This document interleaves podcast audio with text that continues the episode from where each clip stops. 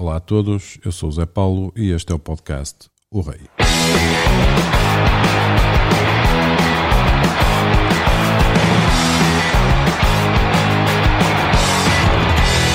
Finalmente vencemos, caso para dizer que a terceira foi de vez.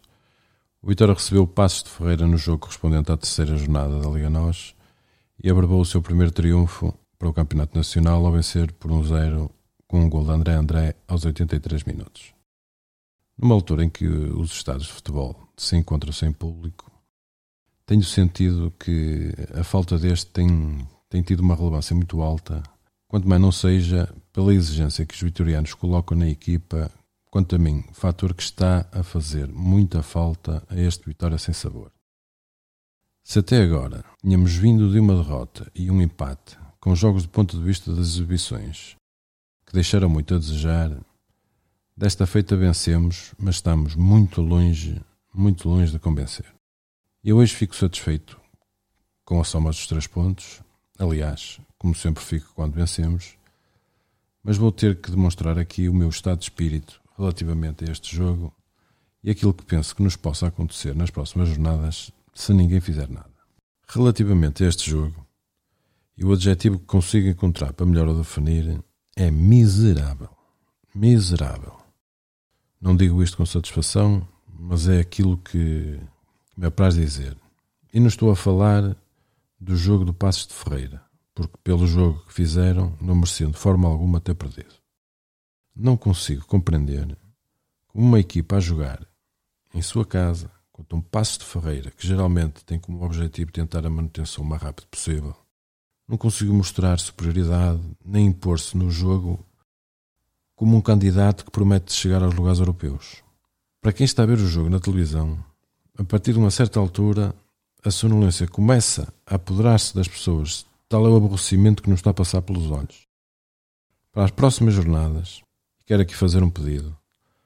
Haja alguém no Vitória que tenha a lucidez e o discernimento de dar um abanão nesta pasmaceira que tem sido os nossos jogos e que faça sentir aos jogadores que jogar no Vitória não é postar fotos no Instagram e no Facebook. Jogar no Vitória é representar uma cidade, uma massa associativa que ama o seu clube, de tal forma que não tem comparação.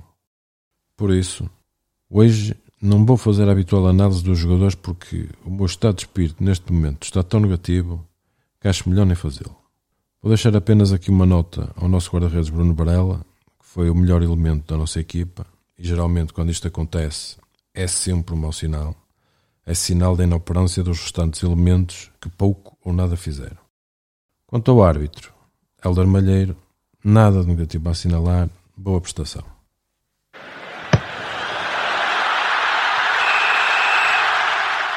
No que diz respeito à estatística, esta semana verificou-se que os nossos indicadores são na maioria inferiores aos do adversário. Tirando a posse de bola, 54 contra 46%, e o resultado que naturalmente é o mais importante. Assim, em remates, o Vitória tem 8 contra 16 do Passo de Ferreira, dos quais o Vitória conseguiu a proeza de enquadrar 1 contra 7 do Passo de Ferreira. Nas ações na área adversária, o Vitória tem 8 e o Passo de Ferreira 16. Cantos, 2 para o Vitória, 7 para o Passo de Ferreira. Ações defensivas no meio campo adversário, 7 para o Vitória, 13 para o Passos Ferreira.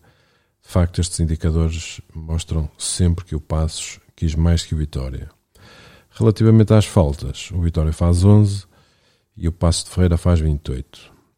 Para ser franco, custa-me perceber como é que uma equipa que apresenta uma frente de ataque com Ricardo Quaresma, Marcos Edwards, Bruno Duarte, não consegue em 90 minutos enquadrar um remate na baliza. Veja um futebol pobre, jogadores meios perdidos em campo, sem mostrar capacidade de ligação por forma a criarem jogadas. É uma equipa sem ideias que parece estar à espera sempre de um rasgo individual de um jogador para, para desequilibrar o adversário.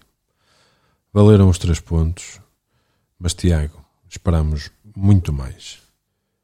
Para a próxima semana, não vamos ter jogos para o Campeonato Nacional, devido às paragens para as seleções.